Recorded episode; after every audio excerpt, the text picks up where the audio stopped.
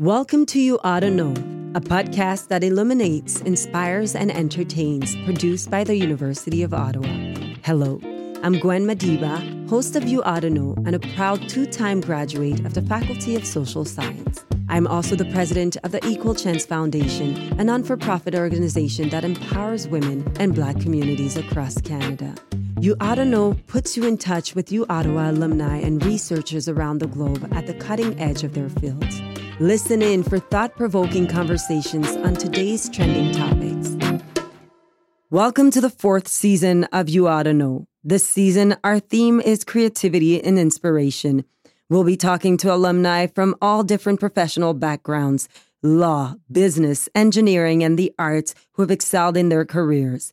They'll be joining us from Montreal, Chicago, New York, and beyond for conversations on the role of inspiration and creative spark in shaping their lives.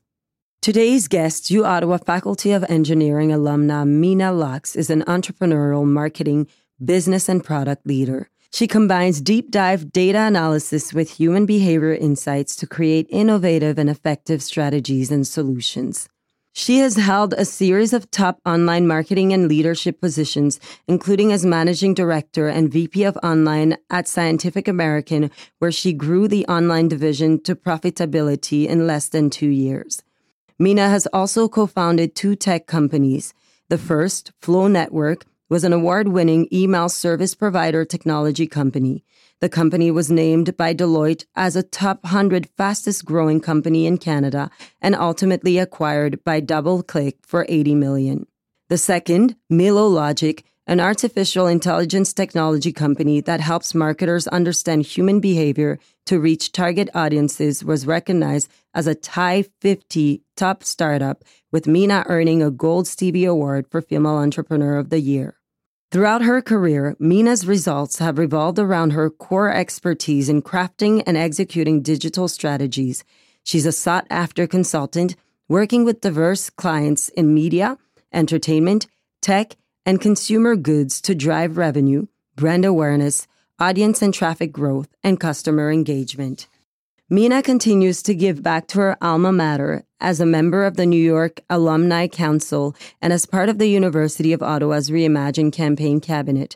She was also recognized by U Ottawa's Faculty of Engineering with an Entrepreneur of the Year award. Mina, thanks for joining us today from New York. Thank you for having me, Gwen. Well, I want to start off with a question that we're asking all our guests this season on creativity and inspiration.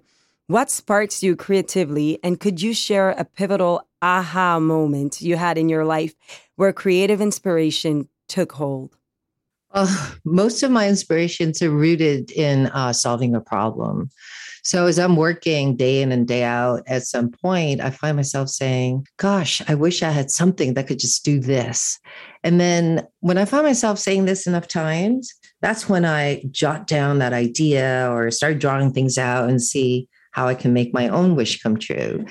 So with FloNetwork, that was one of those aha moments. And the idea really started with us not having a million dollars to market our software product in the consumer market. And in 95, email was the killer app. And people love to hear, you've got mail. So I said to myself, wouldn't it be nice? And I wish if I had something, then I can send emails direct to the consumers. They can buy the product direct from us. And email is free. It would be so perfect. Then, aha, I was like, well, we can do this if we just take the list serve and we do this and we just put these components together. Wouldn't that be something? And another example is my AI company. On a daily basis, my marketing analytics team provides me with these, reports in the morning. And we'd look at the reports and talk about what needs to be done for the day. And we do this every day because we have to micromanage all the um, traffic growth um, and revenue growth for our clients to make sure that they hit goal at the end of every month. So, in that, I kept saying to myself, wouldn't it be nice if I could just know what to do by the time I put down my first cup of coffee in the morning? And then one day it hit me, of course we can. What if we just automate this and that? So that was another aha moment. Mina, you have truly had a creative career path, which is one of the reasons it is great to have you as a guest on this season.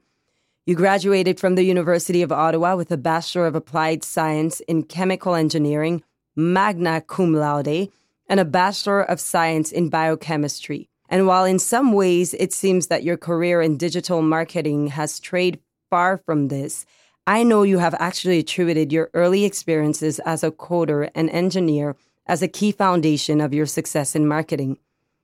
Really, an inspired pairing of two fields. Could you tell us about how this came to be and also how you have drawn from your skill set as an engineer in the digital marketing world? In engineering, I learned that to optimize a process, for example, a pulp and paper production line, we need to identify the key levers for maximum results. Because in manufacturing, it's not practical to make a lot of changes to a process. It's costly, and sometimes it's a matter of losing your production certifications. So we need to be very careful and focused and find the levers that really matter, test it at a small scale before scaling it up to production. But by focusing on spotting trends and identifying numbers that matter and knowing which ones don't, I was able to apply the engineering approach to marketing and taking our marketing process down to a science. Luckily for me, my first startup was FloNetwork, the email marketing platform. There, I was able to apply my engineering approach to make a product for marketing. That was really the first time that I'm able to test this concept out. And the experience was great for me because I, I learned that I love numbers. I love to figure out what makes people click rather than tick through these data. And then I take that data to design tests to understand what I need to do better to sell more products, to drive more traffic. It's really an old challenge that it's actually new every day. It's like an endless puzzle, and I love it. Some marketers prefer to make a large test matrix for their campaigns because in marketing, it's so fluid and it's easy for us to make changes. It's not like in a production line where you actually have to change our machinery and change the production lanes. There's no such restriction. So you're able to really change up things very quickly. But I've always maintained that to that we should keep it simple and keep it impactful and um, that's what I took from engineering. Until today, I maintain that engineers make better marketers because of the focused approach. Mina, you talked about the challenge that becomes new every day and technology, the digital frontier, it all moves fast and changes fast. Over the course of your career, you have often been at the forefront of this change. For example, with your time at FloNetwork designing a first of its kind email technology that enabled companies to send direct emails for lead generation and revenue. Could you reflect back on what it was like to be at the forefront of innovation and some of the changes that you have seen in your field over the course of your career? It's a lot of fun being at the forefront of something new. You get to uh, conceptualize with a small group of brilliant industry leaders and race to the finish line together. With FloNetwork, I participated in the very first worldwide webcast, you know, the grandfather of podcasts today. So it was done by Eudora at Comdex, I think in 1996. Um, and the topic was on email direct marketing. So there I was, 28 years old, telling the world how email would change the way we do business in the future.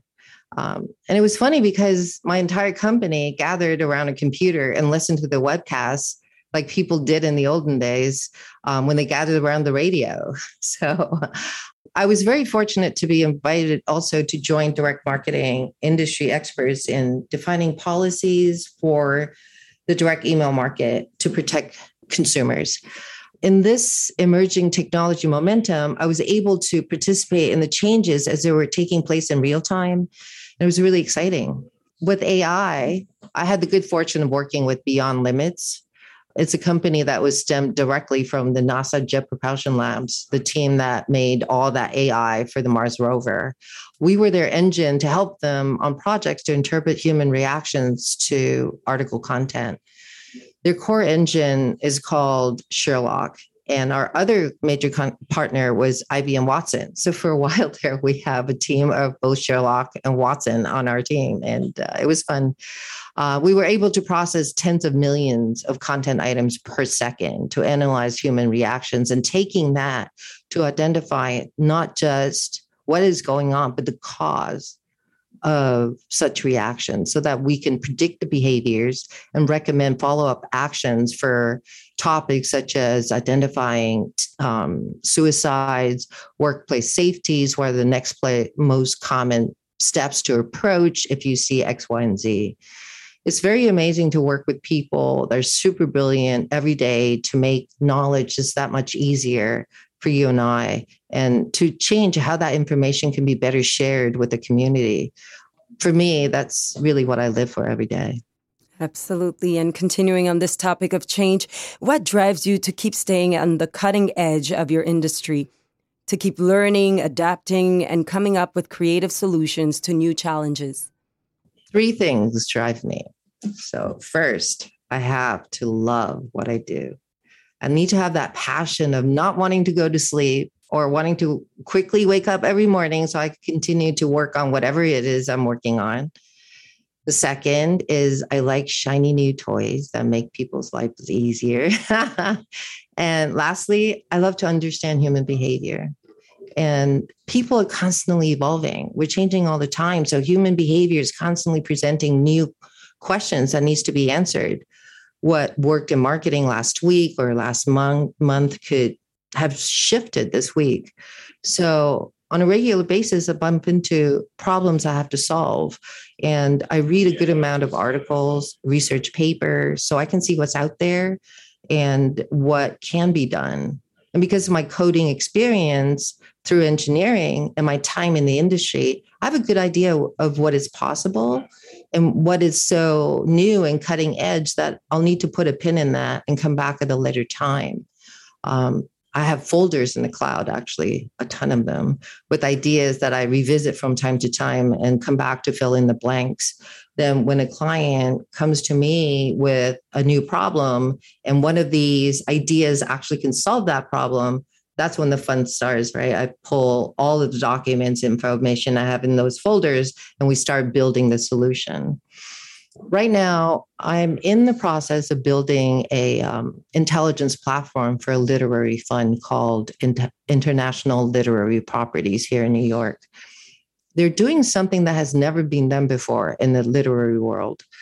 They're acquiring book rights to create something very similar to publishing catalogs in music industry. I don't know if you're familiar with that, but um, I'm sure you've heard of, you know, Bruce Springsteen's um, catalog that was sold to Sony for over half a billion dollars, or David Bowie sold his music catalog as well. Similar to that, where a, a complete group of work, all the rights, could be performance rights, whatever, is acquired by someone, and that someone takes it to grow it over time and keeping it relevant in history as as humans culture develops over time. So we're building a data intelligence platform that help international literary properties target their acquisitions worldwide based on trends that we're currently seeing that are shifting or changing. And also to take what they're progressing with their current acquisitions to predict manage and optimize their return on investment and to manage how they can achieve the goals better for their authors and the states. It's a huge project and it's a very complex one to solve, but it's uh, quite interesting. That's exciting because there seems to always be something new and um, something new to work on. Mina, for a good part of your career, you have been based in New York City, famously the city that never sleeps. In many ways, it seems like a really good fit for someone as driven and ambitious as you. What impact do you think that being based in the United States of America has had on your path? I think Canada and US offer different benefits. I started my first startup in Canada, and I have to say that the Canadian government had tremendous programs for us at that time to help small businesses. We applied and received a lot of government support, and many of those government programs don't exist in the US. However, US has great uh, VC community with a lot of investment power. And once they invest in your company, some will be very hands on and try to help you grow the company quickly or even bring on additional strategic investors. But on the career front, US is a grace to be in. I've been able to rise with waves of tech changes, working with companies that accepts a person with a proven track record, but lack the academic degree. In some countries, it, this may be a bit more limiting, where a person is only respected if they have the right degree for that job. I think US is a lot more open in that respect. My first job in the US was with um, Lorraine Chakowski at usatoday.com. She took a big chance on me when she hired me to lead her digital marketing. And together we were able to take usatoday.com to become the largest news website online in less than four months uh, without spending a dime in advertising. And I've been very fortunate to continue down that path and work with a number of brands across multiple industries Scientific American, the magazine, Turner brands such as CNN, Adult Swim, Cartoon Network, uh, truTV. They really took a huge chance on me too, because when they um, asked me to join, I really didn't have much experience in TV. It was in book publishing, a magazine, and newsprint, but it's all print media but um, they believe that perhaps they can take a chance and it would work. And, and it did work out really well. Um, I was also very fortunate to be involved with consumer electronics brands such as um, Samsung, Lenovo, and earlier this year, I just did a project with HP as well. One of the projects I'm currently working on is a very interesting startup called uh, Two Days. Two Days.com is like Rate My Professors, but for college sports. So the university athletes, they rate their coaches, their staff, uh, facilities, campus visits to help future athletes make better decisions. If you're a current athlete that want to transfer, you can pick a better school. If you're a high school athlete that wants to get into college to play a sport, you can make a better decision for yourself. This type of transparency and truth has never been there for an athlete before. So, um, and why do I bring up two a days? Is because I know very little about sports, but they're fine with that. They know that I, under, I can understand the core business and then take that knowledge to build out their data product to achieve their vision. US companies tend to try harder to think outside the box and really taking that beyond just the business strategy, but into human resources. And I really appreciate that. I think Canada is becoming very much so as well. Well, we have a special spotlight question for you today, Mina, from alumna Aleeza Ladhani, a fellow alumna from the Faculty of Engineering. Aleeza graduated in the spring of 2020 with a Bachelor of Applied Science in Software Engineering. She was also a Gee Gees track and field athlete. She now works as a technology analyst at Accenture. She's also an entrepreneur and the co founder and CEO of Choloket, an artisanal chocolate company with such diverse flavors such as chai masala and rose. Aleeza, thanks for joining us today from Toronto. Thanks for the introduction and thanks so much for having me on the podcast, Gwen. Um, hi, Mina. It's such a pleasure to meet you. First off, congratulations on your many, many, many successful businesses, awards, and recognitions, including the Stevie Award for Female Entrepreneur of the Year. That's truly, really inspiring, um, being an aspiring entrepreneur myself. At, in your reflection on your engineering research and digital marketing, you mentioned that these fields have two things in common. The first being the ability to spot the trend, and the second to know, you know, which numbers matter and which don't. And so, what would you say is kind of the common denominator or the trend behind all of the successes you've had? And what advice would you give to aspiring entrepreneurs like myself um, in deciphering, you know, the many data points and determining which which of those numbers matter and kind of which will will lead them to successes as well? Well, it's a big question. uh, Aleeza, before I start answering a question, I want you to know I had the pleasure of sampling your chocolates. They're delicious. Oh, thank you. thank so, oh, you're welcome. So, job well done. Um, let's start with the uh, common denominator. What I'm seeing is that keeping a focused approach is getting more and more complicated every year right? So every year, new direct to consumer channels becomes available for businesses. First, we had Facebook, then we have uh, Instagram, Snapchat. You know, TikTok is the latest rave. So, it's, it's becoming, there's a lot more moving parts today than there were even just last year. 30 years ago, businesses would go to a middleman or an agency to manage a distribution channel or messaging. But with the onset of digital age, a lot of that data capability is now taken in house, and companies are now a lot more involved on all fronts. Um, they have to manage the moving part, and it's becoming complex for the teams. So, keeping focus sometimes it can be very difficult. Brands can feel like if they don't do it all, they may be missing out and to be decisive in taking a focused approach can sometimes be very hard to do. Um, I hear people say sometimes, like, such and such is doing NFT. Shall we do one too? Or what about Roblox? What are we doing there? I'm seeing brands uh, stretch too thin sometimes. So I always go back to focus so you can achieve to gain that success it's okay to not do it all if you can commit to become very good at doing what really matters right now. On deciding what number, numbers matter, I would say work backwards from your problem, right? What is that bottleneck that is causing you not to achieve your goals or achieve that growth? Once you identify that, list out the elements that contribute to that bottleneck then pick the ones that you have the resource to solve now that would give you the highest impact. Start there. Start with what you can do today rather than, you know, wishing on what you could do. Then identify the key performance indicators, the KPIs that help you measure these progress. Those are the numbers that matters the most right now because those are the numbers that you can actually achieve right now. Anything else you can't achieve, put it aside. Once you've achieved progress in this current list of items, you'll do what we call a feedback loop in engineering, right? You go back to your bottleneck list again and pick out the next list of items you think you can improve on. Then you keep doing this feedback loop until you're happy with your momentum. There's a great advice that was given to me about uh, from a good friend of mine, Paul Gupta, a while ago.